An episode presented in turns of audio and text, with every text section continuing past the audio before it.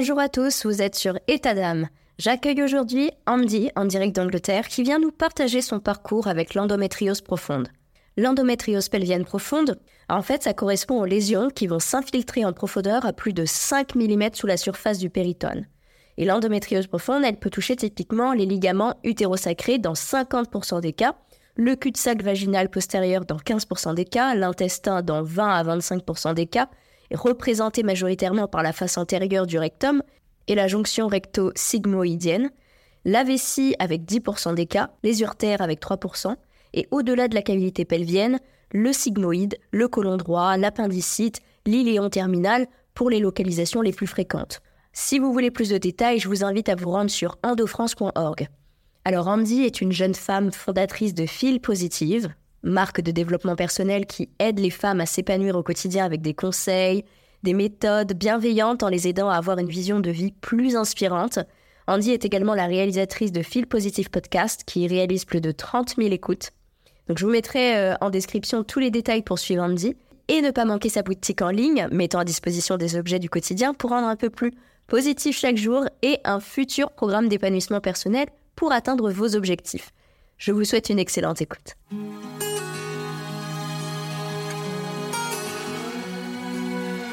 Bienvenue, chers auditeurs, dans une toute nouvelle saison d'État d'âme.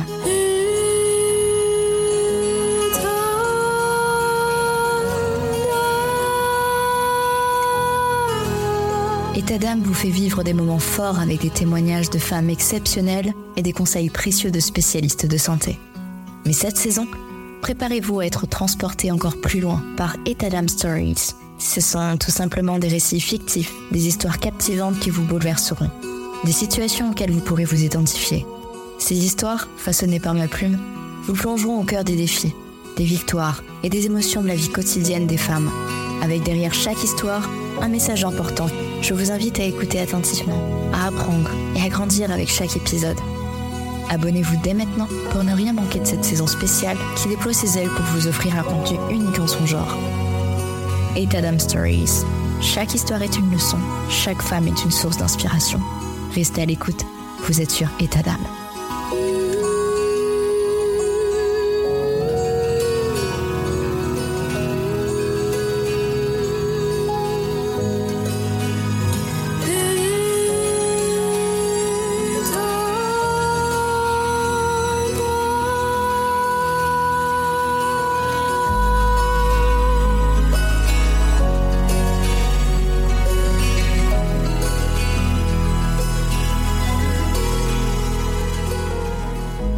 Bonjour Andy. Hello Stéphanie, merci beaucoup de m'accueillir dans ton podcast.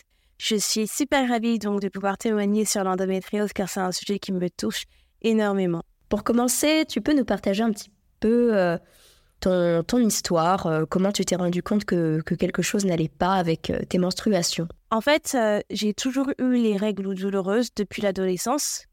Et en fait, à l'époque, avoir les règles douloureuses, on nous disait que c'était normal. Or, absolument pas du tout. Mais du coup, vu qu'à l'époque, ça ne, on ne parlait pas du tout donc de l'endométriose, ce n'était pas du tout connu, je dirais. Forcément, j'ai accepté que c'était normal en tant que femme d'avoir les, les règles douloureuses. Et euh, du coup, j'ai pris la pilule, ce qui a en fait endormi la maladie et où je n'avais plus du tout de règles douloureuses. Jusqu'au moment où, quelques années plus tard, j'ai arrêté les pilules. Et là, mes règles douloureuses sont revenues. Elles étaient également beaucoup plus intenses. Et jusqu'au point où je n'arrivais pas à me lever, je ne pouvais pas aller travailler, c'était vraiment une horreur. Et je me suis dit, mais c'est pas possible. Je ne peux pas avoir des règles douloureuses comme ça. Certes, on peut avoir mal au ventre, mais à ce point-là, à ne plus pouvoir bouger, à ne plus, à, à devoir en fait se plier en deux, je trouvais ça assez extrême. Et ça me faisait penser à mes douleurs que j'avais au lycée juste avant de prendre la pilule. Et là, je me suis dit, il y a vraiment quelque chose qui ne va pas. Donc, je suis allée voir le médecin. Donc, il euh, faut savoir que j'habite en Angleterre, donc c'est pas comme en France comment ça fonctionne. Donc, c'était bien avant le Covid. Je suis allée voir le médecin en 2019 pour, euh, pour lui faire part donc, de mes soupçons et je lui ai dit que voilà, je pense que j'ai peut-être l'endométriose parce que voilà, mes douleurs de règles sont vraiment trop intenses et j'ai vraiment trop trop mal à l'abdomen à chaque fois. Je trouve ça absolument pas normal.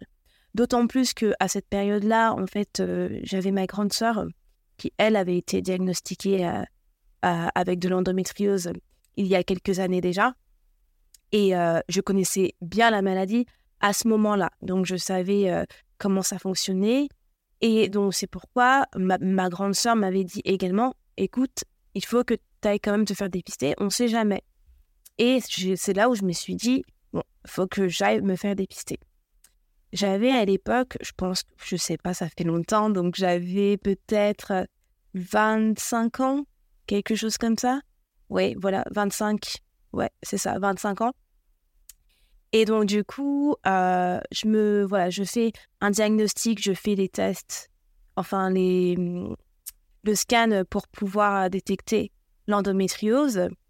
Donc, euh, donc euh, le scan abdo-pelvin. Et résultat, il ne trouve pas du tout d'endométriose. Aucune endométriose. Et du coup, lorsque j'ai le résultat, moi je dis bon, au médecin, c'est bon, c'est assez bizarre. Donc, d'où proviennent mes douleurs de règles Je ne comprends pas. Et le médecin me dit Bon, mais vous devez être contente, il n'y a pas d'endométriose, tout se passe bien. Je fais, mais dans ces cas-là, d'où proviennent mes grosses douleurs de règles? C'est pas possible. Et elle m'a dit, donc, du coup, elle a confirmé en me disant, euh, bah, certaines femmes ont plus de douleurs que certaines autres femmes et qu'il faut vivre avec. Donc, bon, écoutez, je me suis dit, ok, bon, bah, si c'est comme ça, d'un côté, à ce moment-là, je me suis dit, bon, je suis soulagée, parce qu'en fait, ça m'élimine cette option-là d'endométriose mais qu'il faut absolument que je trouve des moyens pour pallier à ces douleurs. Donc, ce que j'ai fait, c'est qu'à partir de là, j'ai cherché sur Internet toutes les méthodes du monde pour pouvoir pallier à mes douleurs de règles, donc à mieux comprendre le corps de la femme, à mieux comprendre mon corps et comment ça fonctionne, les hormones, etc. Donc, j'ai tout regardé. Et donc, à partir de là, c'est vrai que j'ai trouvé vraiment des méthodes qui ont pu m'aider à avoir euh, moins de douleurs. Donc euh, ça, c'était vraiment génial parce que on va dire que mes douleurs à partir de là étaient aléatoires et je prenais toujours pas la pilule à ce moment-là parce que de toute façon je n'avais pas de relation euh, longue à, cette époque, donc je prenais pas la pilule. Donc voilà, les seuls moyens que j'avais, c'était de trouver des moyens naturels pour pouvoir pallier aux douleurs de règles. Donc, donc du coup, je continue mes remèdes naturels jusqu'à l'année 2022 où là, mes douleurs commencent de nouveau à être super intenses, où ça, ça me prend vraiment au niveau de l'abdomen, où je ne peux vraiment plus travailler, je suis toujours pliée en deux. Et je savais qu'il y avait quelque chose en fait qui n'allait pas dans mon corps. Je savais qu'il y avait quelque chose qui n'était pas normal parce que pour moi, avoir des douleurs comme j'avais pendant mes règles, c'était absolument pas normal. Mais le fait est qu'on m'avait enfin, le fait est que dans le premier diagnostic, on m'avait dit que je n'avais pas l'endométriose. J'avais complètement enlevé cette option de ma tête, de mon esprit. Donc dans ma tête, je me disais mais c'est pas possible que j'ai l'endométriose puisque on m'a dit que ce n'était pas le cas et j'ai fait un diagnostic. Donc du coup, je me suis dit, je me disais Andrea, ça va, ça va aller, c'est des douleurs que toutes les femmes ont, tu n'as pas l'endométriose, il faut que tu, il faut que tu, que tu fasses avec quoi. Mais je savais que qu'il y avait quelque chose qui n'allait pas dans mon corps parce que du coup je connaissais mon corps et je me disais voilà non mon corps me dit quelque chose. Donc en euh, l'année 2022 c'est là où ça a commencé vraiment à être beaucoup plus intense que même que les années passées. Donc il y a en juillet 2022 où là c'était vraiment aussi une petite euh, sonnette euh, d'alarme où j'ai fait un malaise euh, le premier jour de mes règles. Donc, c'était la première fois que ça m'arrivait. Et euh, lorsque l'ambulance euh, était venue et avait, bah, avait pris soin de moi, la jeune femme m'avait demandé Est-ce que vous vous êtes fait dépister pour l'endométriose? Je lui avais dit Oui, écoutez, je me suis déjà fait dépister, diagnostiquer. le diagnostic était, était revenu comme quoi je n'avais pas l'endométriose. Et du coup, lorsque je lui avais dit ça, elle-même, elle avait fait une tête un petit peu bizarre en disant si j'étais vous, je me referais diagnostiquer. Et, euh, j'avais déjà en fait en tête de me refaire diagnostiquer, de refaire en fait euh, des bilans de santé à la fin de l'année, car en fait tous les ans je fais des bilans de santé. Et là, je me suis dit bon, je vais me refaire diagnostiquer pour l'endométriose à la fin de l'année. Mais là que la que l'ambulancière me le redise, je me suis dit ah, c'est que peut-être qu'il y a vraiment quelque chose en fait. Donc, bon, je me suis dit, OK, Andy, il faut vraiment que tu y penses en fait avant la fin de l'année. Parce qu'il s'avère que c'est peut-être euh, beaucoup plus grave que ça, ou peut-être que c'est pas l'endométriose, peut-être que c'est quelque chose d'autre, mais il faut que je sache que c'est. Et c'est à partir donc en fait de octobre où là, en fait, euh, j'étais vraiment clouée au lit. Euh, voilà, c'était un mois de mes règles où j'étais vraiment clouée au lit. J'ai mon chéri qui était obligé de venir de chez lui, chez moi, prendre soin de moi car je pouvais vraiment rien faire. Et je me suis dit, non, c'est bon, ok. Je vais pas attendre décembre pour faire euh, mes examens. Je vais rappeler un médecin et je vais euh, du coup euh, essayer d'avoir un nouveau diagnostic. Donc, j'appelle un médecin. Donc, il faut savoir que là, c'était après Covid en 2022. Et en Angleterre, comme je disais, ça fonctionne pas comme en France. Donc, on a un principe de GP, General Practice, qui veut dire que, en fait, tu dois d'abord, dans un premier temps, contacter ton general practice pour qu'il puisse te dire si effectivement il accepte que tu aies un diagnostic ou il accepte que tu vois un autre médecin, par exemple. Et avec le Covid, ils ont instauré donc le service par téléphone où en fait on ne peut plus aller euh, voir son, son GP euh, directement en présentiel tant que le GP ne le dise pas. Donc du coup, j'avais pris un rendez-vous par téléphone où là j'avais un nouveau GP qui, euh, voilà, où je lui explique euh, enfin, tous mes symptômes hein, de A à Z depuis que j'ai, depuis toujours. Et ce GP, du coup, elle a complètement disregard mes sentiments, tout ce que je disais par rapport à ce que je ressentais pour, pour, pour mes règles. Elle me disait Ah, mais c'est normal que tu aies mal au ventre quand tu as tes règles, tu es une femme, les femmes, elles ont mal au ventre quand, quand, quand elles ont leurs règles, il faut faire avec, il faut prendre la pilule ou prendre des médicaments plus forts. Est-ce que vous avez pris des médicaments plus forts? Je lui fais, mais en fait, j'ai déjà pris des médicaments plus forts, ça ne fonctionne pas. Et je lui dis, je ne vais pas prendre la pilule tant que je n'ai pas un diagnostic, puisque la pilule endort la, maladie. Donc en fait, j'aimerais savoir ce que j'ai d'abord, et si toutefois il confirme que j'ai l'endométriose, voir par la suite prendre une pilule. Ah oui, mais non, mais je vais pas vous donner un diagnostic si vous euh, refusez euh, d'accepter euh, une des solutions que je vous donne. Ah, je me suis. Alors, déjà, j'étais complètement. J'avais complètement halluciné de la manière dont elle me parlait. J'étais encore dans ma période de règles à ce moment-là. Et j'étais très, très, très, très bah, sous l'émotion. Et donc, du coup, je lui ai dit bah, écoutez, je vais consulter un deuxième GP.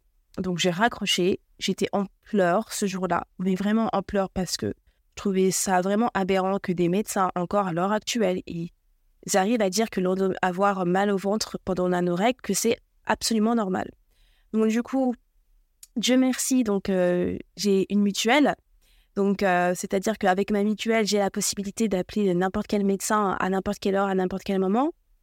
Euh, et je passe par le privé. Alors que par mon GP, c'est le public. Donc du coup, j'ai contacté un médecin par ma mutuelle le soir même, où là, je suis tombée sur un, médecin totalement différent. La jeune femme a été super gentille et elle a accepté euh, bah, mes sentiments, ce que je ressentais et tout ce que je lui disais par rapport à mes symptômes. Elle m'a dit bah non, ce n'est absolument pas normal que vous ayez autant mal au ventre lorsque vous avez vos règles. Donc elle m'a dit on va refaire un diagnostic, on va refaire le scan abdo-pelvien, on va refaire des prises de sang, tout ça, tout ça.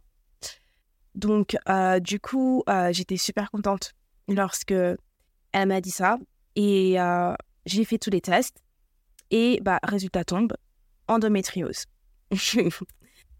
du coup, choquée, mais pas réellement choquée que lorsqu'elle m'a dit ça. Et je me suis vraiment rendu compte que heureusement que voilà, je n'ai pas écouté mon premier médecin et que j'ai vraiment écouté mon intuition, mon corps, pour aller voir en fait ce deuxième médecin. Et comment tu t'es sentie quand tu as appris ton endométriose profonde? D'une certaine manière, tu as dû te sentir aussi euh, soulagée de pouvoir enfin comprendre ce qui se passe, surtout quand voilà, tu sais qu'il y a quelque chose qui va pas, tu souffres, on te dit que tu n'as rien, euh, limite euh, c'est dans ta tête, et, toi tu sais, tu sais que tu as mal, tu sais qu'il y a quelque chose qui va pas, et il faut faire quelque chose, quoi. Donc là, en ayant ce diagnostic, je voilà, comment comment tu t'es sentie? Oui, franchement, quand j'ai quand j'ai su que j'avais du coup l'endométriose, juste après le scan que j'ai fait, le deuxième diagnostic, j'étais super soulagée et j'étais également choquée dans le sens où, en fait, vu que j'avais fait un premier scan en 2019 et que ce scan s'est avéré euh, que je n'avais pas l'endométriose, dans ma tête, je me suis dit, comment ça se fait que le premier scan n'avait pas vu que j'avais de l'endométriose? Euh, Est-ce qu'ils ont mal fait le scan? Est-ce que c'était une erreur de leur part? Est-ce que mon endométriose, en fait, elle a, elle a évolué entre 2019 et 2022 J'avais pas mal de questions comme ça qui venait dans ma tête. Et je me suis dit aussi, j'étais soulagée et je me suis dit que je n'étais pas folle, que oui, j'avais bien un problème et que mes symptômes étaient valides. Donc, un vrai soulagement, mais également des questionnements. Donc, après, j'ai appris que mon endométriose était profonde après avoir euh, fait une IRM. Donc, l'IRM a confirmé que j'avais une endométriose profonde et que cette endométriose, en fait, elle se trouvait au niveau de la vessie et au niveau du rectum. Et après, il s'en est suivi que j'ai dû faire énormément d'autres examens et scans. Donc, j'ai été référencée à un spécialiste euh, d'endométriose et c'était euh, le meilleur en fait spécialiste d'endométriose de l'Angleterre. Donc, euh, je suis super reconnaissante d'avoir une super équipe médicale. Donc, je suis partie voir ce chirurgien qui est du coup le spécialiste d'endométriose, où là, en fait, il m'a fait de nouveaux tests, un nouveau scan pour savoir en fait euh, un peu plus, euh, pour savoir mieux où se trouve cette endométriose. Et il s'avère que j'avais également un nodule dans la vessie que, euh, et que du coup, voilà, mon endométriose se trouvait en face du rectum. Il m'avait bien confirmé que voilà, l'IRM, elle disait cela et qu'il fallait que je me fasse opérer, mais qu'il était possible que pendant l'opération, qu'ils puissent trouver d'autres endométrioses, des cellules endométrioses dans d'autres endroits, dans d'autres organes. Et euh, il m'avait confirmé que mon opération que j'allais avoir, ça allait être une opération de 7 heures. Donc déjà, lorsque j'avais entendu une opération de 7 heures, je me suis dit, OK, waouh, c'est quand même une grosse opération. Donc euh, il m'a dit, c'est une grosse opération, c'est une opération risquée et intense, mais c'est une opération qu'ils ont l'habitude de faire et qui est toujours successful. Une chose aussi qui m'avait euh, vraiment euh, bah, touchée, euh, c'était que lorsque j'ai vu ce monsieur-là, en fait, parce que j'avais un nodule dans la vessie et j'avais aussi mon endométriose autour de la vessie, un nodule, en fait, il m'a expliqué, c'est comme une pierre, voilà, comme une grosse pierre qui n'est pas censée, on peut, comme un kyste au final, qui n'est pas censé se trouver en fait dans la vessie tout simplement. C'est quelque chose qui, qui n'est pas censé se trouver dans certains organes et qu'il faut, euh, contrairement aux kystes qui peuvent être bénins et qui s'enlèvent tout seuls, le nodule, il faut l'enlever.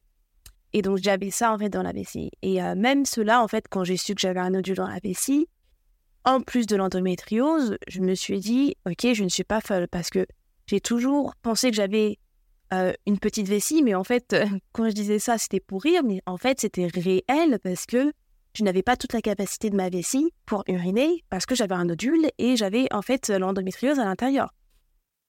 Et donc du coup, euh, lorsque j'ai vu ce médecin-là, il m'a aussi confirmé que j'allais avoir une euh, cystectomie partielle. Une cystectomie, c'est en fait on te coupe une partie de la vessie. Et euh, quand il m'a dit ça, alors j'étais quand même sous le choc parce que dans ma tête, je me disais, ok, en fait, je pars de, avoir une, de ne pas du tout d'avoir une endométriose à avoir une endométriose, puis à avoir une endométriose profonde, puis à avoir une endométriose profonde, mais à avoir aussi une cystectomie partielle. Donc c'était beaucoup d'informations à la fois euh, à digérer, et c'est vrai qu'en termes de santé mentale, c'était très très dur de se dire que je vais avoir une opération de 7 heures où je vais euh, être un peu charcuterie de partout et que de plus, je vais avoir une cystectomie partielle où on va me couper une partie de ma vessie.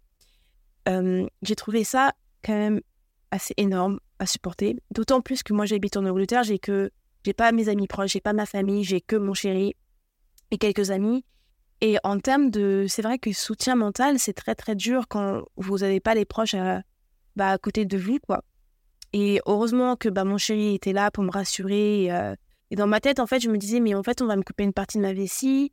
Et on m'a dit que je vais avoir en fait euh, un café-terre. Donc, je sais qu'en France, c'est différent, mais en gros, que j'allais avoir une poche euh, temporaire pendant deux semaines pour pouvoir uriner. Et, et, dans ma tête, forcément, je me suis dit, OK, mais si quelque chose de mal se passe, je vais avoir cette poche toute ma vie. Donc, c'était assez compliqué de penser cela. Et j'avais cette pensée euh, dans ma tête jusqu'à ce que, voilà, mon chéri m'a rassuré en me disant, mais c'est temporaire, ne t'inquiète pas. Et euh, dis-toi qu'après tout ça, pense juste au résultat où tu te sentiras beaucoup mieux. Et c'est vrai que juste penser au résultat, que tout va bien se passer, que j'aurai plus de douleur de règles, je n'aurai plus de problèmes euh, pour uriner, ni de brûlure ou autre, je dis, ouais, bon, ça va, ça en vaut la peine que Andy, ne t'inquiète pas, tout va bien se passer. Et c'est simplement ces pensées-là auxquelles je pensais, en fait, au final. Et j'avais même hâte, en fait, d'avoir euh, mon opération parce que, voilà, je pensais simplement au moment où je serais, en fait, euh, soulagée. Donc, euh, après ce rendez-vous-là avec le spécialiste d'endométriose, j'ai eu du coup rendez-vous avec un neurologue, avec un autre chirurgien pour qu'ils puissent en fait, euh, voilà, tous parce que voilà, par rapport à l'urine, c'est aussi euh, d'autres chirurgiens qui doivent s'en occuper. Donc ce qui s'est passé, c'est que voilà, j'ai eu euh, trois chirurgiens qui se sont occupés de moi. Donc le chirurgien pour l'endométriose et deux autres chirurgiens pour pour pour la vessie. Et donc voilà, tout s'est bien passé, mais c'est vrai que ça a été très dur en termes de santé mentale d'émotions. C'était vraiment euh, les roller coasters. mais euh, je suis vraiment contente d'avoir passé cette étape. Tu as eu une opération assez intense en mai. Comment ça s'est passé? Et niveau rétablissement, est-ce que ça a été euh, très difficile? Donc oui, j'ai eu une grosse opération en mai. Et alors même cette opération, s'est passée le jour de mon anniversaire. Donc j'ai pas choisi. J'avais pas forcément le choix. Et je me suis dit, bon, ok, bah, mon cadeau d'anniversaire, ça va être euh, me sentir beaucoup mieux quand j'aurai mes règles. Et au final, ça en valait la peine. Donc, c'était très, très compliqué. C'était très, très intense. Donc, comme je disais, 7 heures d'opération, 3 chirurgiens. Donc, c'était une laparoscopie.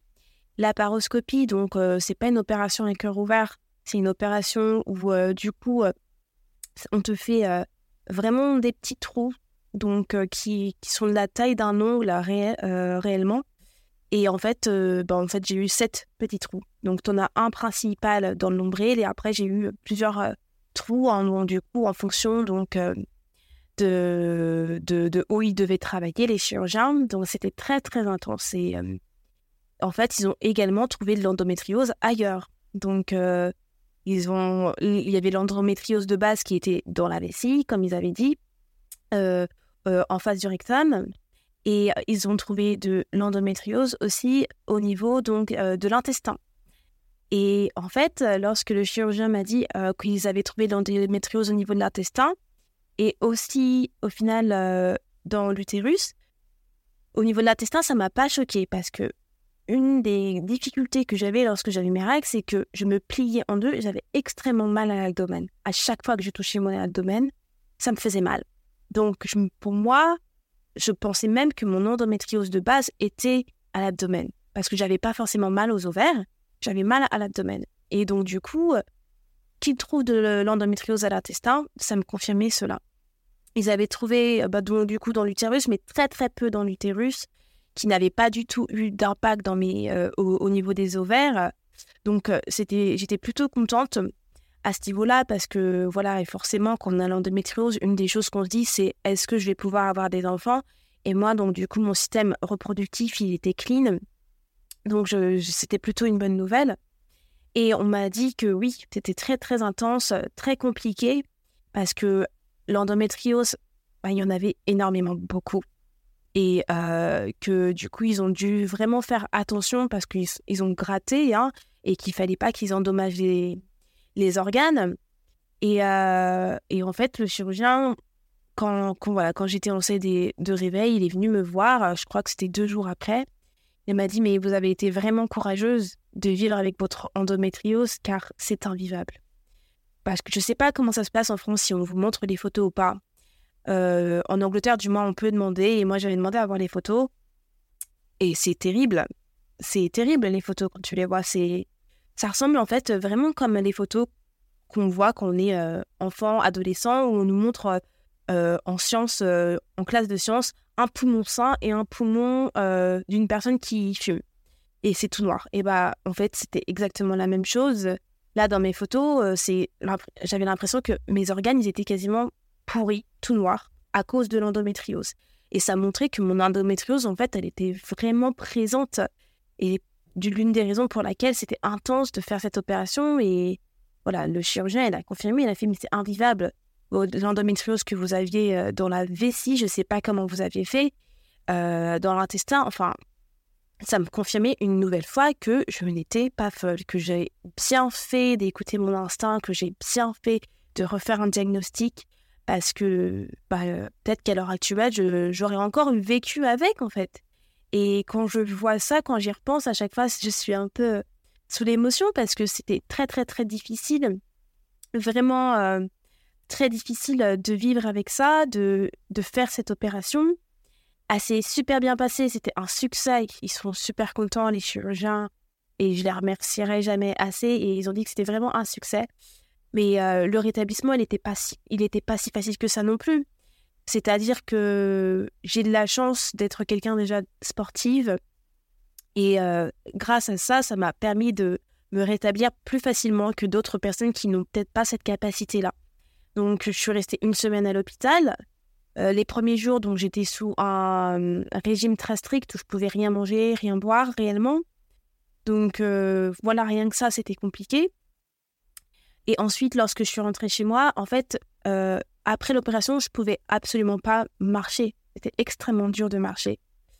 Quand je vous dis extrêmement dur, c'est comme si j'avais perdu l'usage de mes jambes. Euh, je marchais absolument doucement, vraiment doucement, euh, un pas après l'autre. J'étais fatiguée après dix pas. donc c'était très très dur. Et j'avais du mal à manger, j'avais du mal à boire, donc j'avais l'impression d'être un nouveau-né et je devais réapprendre à tout faire. Et du coup, lorsque je suis rentrée chez moi, donc euh, c'était la même chose. J'avais du coup mon, euh, ma poche d'urine également. Et c'est extrêmement difficile de se voir dans cette position-là lorsqu'on est une femme. Euh, surtout, moi, je suis quelqu'un de très coquette, qui aime me faire belle, etc. Là, je me voyais vraiment dans un état épouvantable avec d'énormes cicatrices dans mon corps, un ventre extrêmement bombé à cause du gaz de l'opération qui reste pendant quelques semaines et qu'il faut évacuer avec ma poche d'urine que je devais garder pendant deux semaines. Donc j'étais vraiment déjà mentalement, c'était très dur à supporter, mais physiquement, j'avais du mal à m'aimer. Euh, toute ma confiance en moi que j'ai en général, là, elle était vraiment partie parce que j'arrivais pas, j'avais du mal à me voir dans cet état-là. Et euh, donc du coup, le rétablissement à la maison, donc euh, j'avais des exercices de kiné à faire. Donc j'avais un kiné, une nutritionniste qui est venue me voir à l'hôpital pour m'expliquer tout ce qu'il fallait faire, tout ça.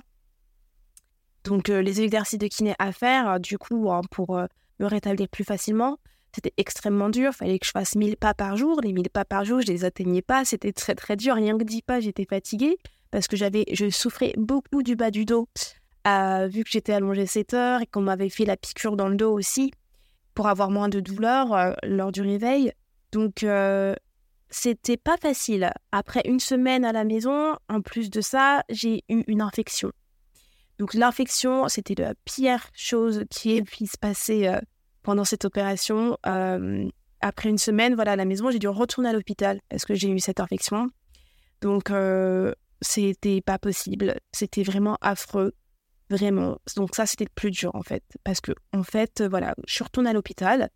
Ça a pris quelques jours pour trouver qu'est-ce qu'était l'infection. Et en fait, l'infection, elle s'était installée, bah, du coup, euh, dans mon ventre. Donc, euh, ils ont dû euh, m'enlever l'infection sous anesthésie locale, où en fait, ils m'ont mis un tube qui a absorbé l'infection depuis mon ventre. Et en fait, cette infection, c'était une infection liquide qui s'est produite à cause donc, de tout la grosse opération que j'ai eue, tous les microbes qui se sont euh, accumulés pendant l'opération et autres, et qui n'ont pas pu du coup disparaître avec les médicaments. Et euh, du coup, à cause de cette infection-là, je n'avais pas pu manger euh, pendant. La, je mangeais pas beaucoup depuis une semaine quand j'étais rentrée, et même après que je suis rentrée, je suis rentrée à l'hôpital pour cette infection. Donc pendant cette opération, enfin, j'ai perdu 5 kilos. Euh, j'étais extrêmement faible. J'étais vraiment mal à l'hôpital quand j'ai eu cette infection-là. Lorsqu'ils m'ont enlevé cette infection, je me sentais beaucoup mieux. Mais tous les efforts que j'avais accumulés en termes de marche avait disparu. Parce qu'en fait, lorsque j'avais cette infection, j'arrivais plus à marcher non plus. Donc, c'était pas facile. C'était absolument pas facile. Après une semaine euh, à l'hôpital pour l'infection, du coup, j'ai pu rentrer chez moi. Euh, ils m'ont enlevé la poche euh, urinaire, donc le cathéter en anglais. Et du coup, voilà, j'arrivais à être de nouveau autonome, mais c'était dur. Donc, j'ai dû être off du travail encore pendant une ou deux semaines. Et en fait, voilà, ce, le rétablissement, c'était vraiment où là, je devais réapprendre à avoir euh, une vie normale, à marcher. Je devais réapprendre à manger normalement, à boire, à uriner normalement, parce que forcément, j'ai eu ma, ma septectomie. Donc, du coup, il fallait que je rééduque ma vessie aussi. Donc, il y avait énormément de choses. Donc, euh, ça, au final, je suis restée en tout deux semaines et quelques jours à l'hôpital. Euh, je suis restée un mois off du travail et euh, mon rétablissement, bah, ça a pris, euh, allez, je dirais à peu près trois mois parce qu'en fait, à partir du moment où je ne pouvais pas toujours aller au sport, j'étais toujours en mode rétablissement et tous les jours, c'était du rétablissement en fait. Même à l'heure actuelle, je suis encore en train de voir la kiné car du coup, au niveau du périnée, je suis en train d'encore le rééduquer. Donc, c'était une très très grosse opération, mais ça en valait la peine. En tout cas, ton histoire est une source d'inspiration pour beaucoup parce que euh, parfois on, peut être dans une errance médicale, euh, on sait qu'on a quelque chose, on a mal, on souffre tous les jours, ça impacte le quotidien. Sauf qu'on va voir des médecins et ils ne savent pas euh, ce qu'on a, limite c'est dans notre tête. Et, et c'est compliqué. C'est compliqué quand on doit taper du poing sur la table pour essayer de se faire entendre, euh, quand on voit énormément de médecins qui disent exactement la même chose et on se dit mais c'est bizarre quand même parce que pourquoi moi je souffre? Pourquoi? Enfin voilà on, me dit que j'ai rien mais je comprends pas. Pourquoi je pourquoi je suis pas bien? Pourquoi j'ai mal? Pourquoi euh, voilà. Et qu'il faut essayer de se dire je continue à, à devoir mener hein, euh, mes mes petites investigations devoir encore essayer de trouver un professionnel de santé. Et là je dis que c'est une source d'inspiration pour beaucoup parce que parfois ben on peut se sentir tellement, tellement triste, tellement incompris, tellement. Enfin, voilà. Et, parfois, on peut se dire bon, j'abandonne, j'abandonne, j'en ai assez. Et euh, là, ça prouve que euh, bah, du coup, tu, as fait attention à. Tu as écouté ton corps, tu as, tu as voulu en savoir plus, tu n'as pas baissé les bras, tu as essayé de, bah, de consulter euh, d'autres médecins jusqu'à tomber en fait sur ton GP qui, qui a, pu te valider euh, bah, du coup la, le, fait que tu puisses en, savoir un petit peu plus avec de nouveaux examens. Donc voilà. Euh, franchement, merci. merci, merci pour ton histoire. Si tu avais un, conseil à, donner aux, auditeurs qui nous écoutent et qui pourraient justement être confrontés à des défis similaires, des règles vraiment très douloureuses, on leur dit que c'est normal, que c'est hum, voilà, c'est en tant que femme, on a des règles douloureuses, donc euh, c'est comme ça. Il faut, il faut subir qu'est-ce que tu leur donnerais comme conseil?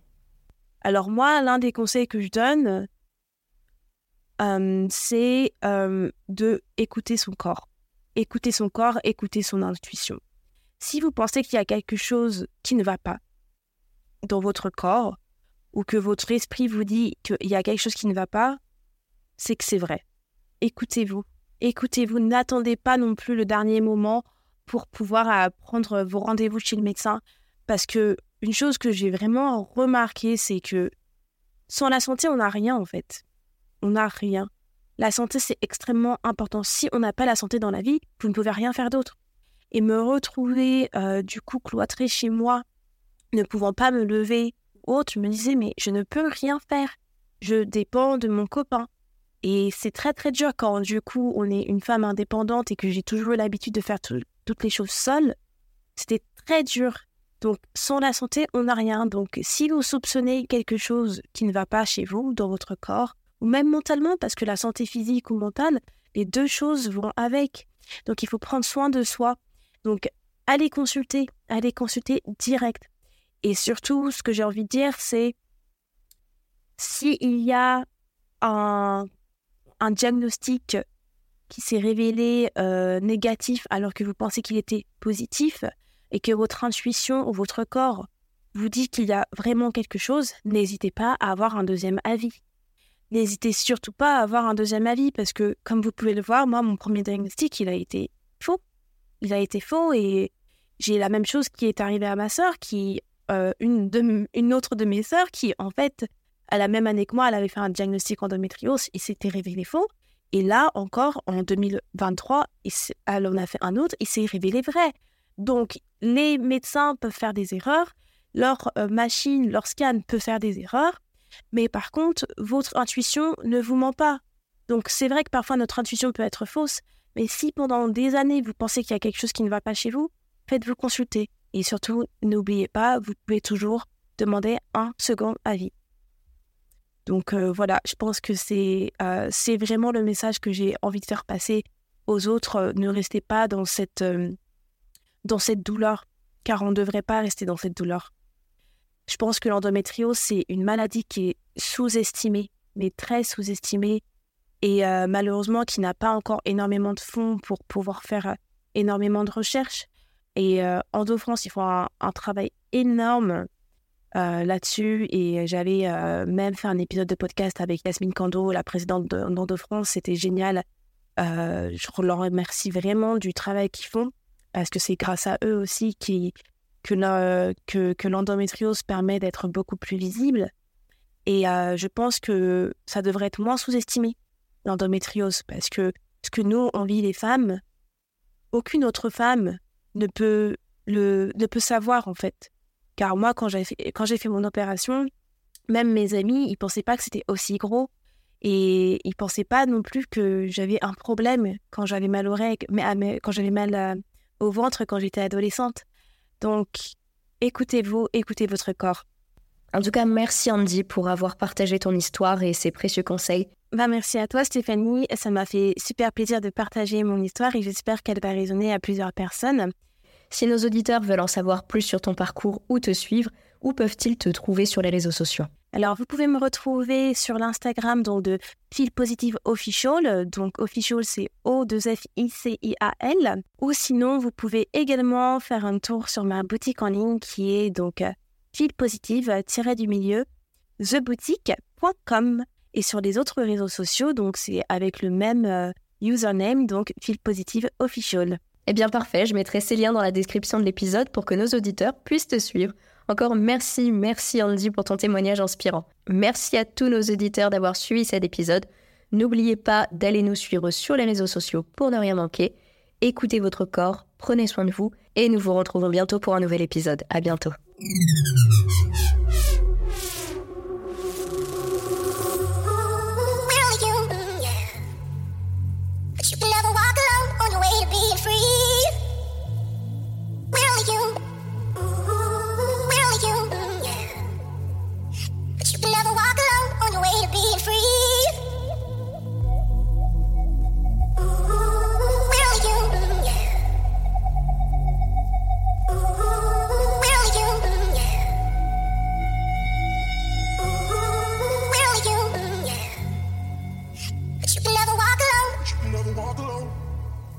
on the way to being free.